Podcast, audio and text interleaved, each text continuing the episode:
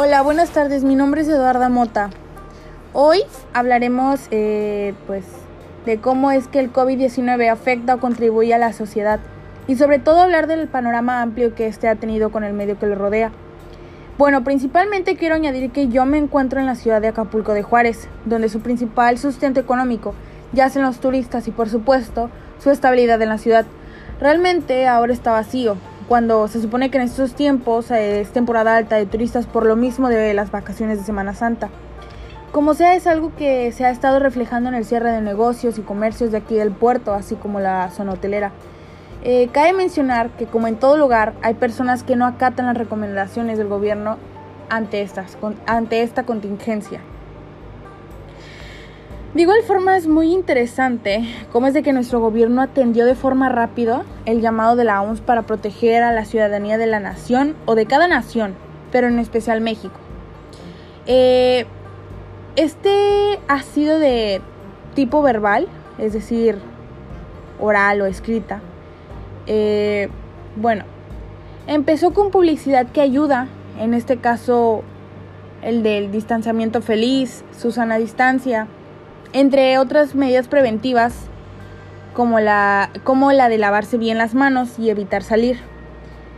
Eh, basándonos según en el tipo de participantes, esta es una comunicación masiva, pues se refiere a la interacción entre un emisor y un receptor masivo o audiencia.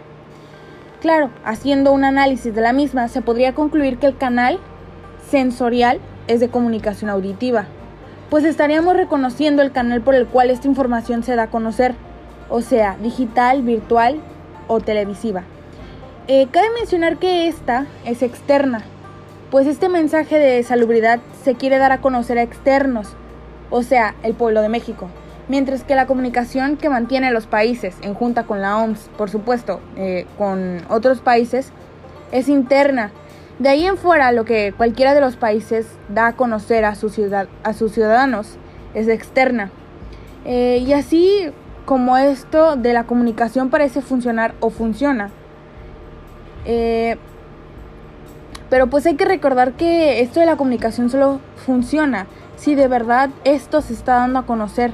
Es decir, que de verdad el mensaje esté siendo captado o claro para mejorar el hecho de captar el mensaje. En estos tipos hay que ser responsable, no egoístas, puede, pues el bienestar nuestro depende de la de muchas otras personas y viceversa. Por eso, actuemos con inteligencia y humanidad. Eh, desde mi punto de vista, esto será catastrófico si no aplicamos el valor que tanto nos falta, que es humanidad.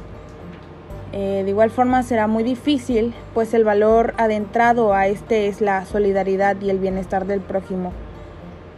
Por ahora, pues eh, mi familia y yo tratamos de sobrellevar las cosas con tranquilidad, como si esto solo fuera una recomendación de algo posible.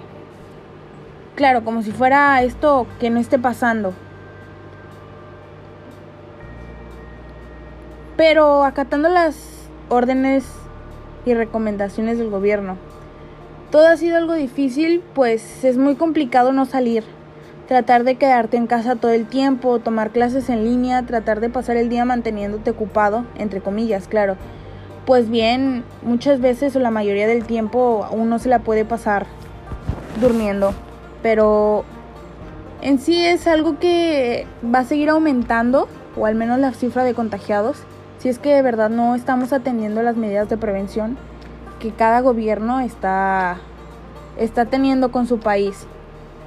Es por eso que no esperemos a escuchar al gobierno para poder atender. Simplemente es pensar las cosas y cómo la podemos llevar de una mejor forma para que para evitar más que nada más contagios y que la problemática se pueda hacer más grande. Gracias.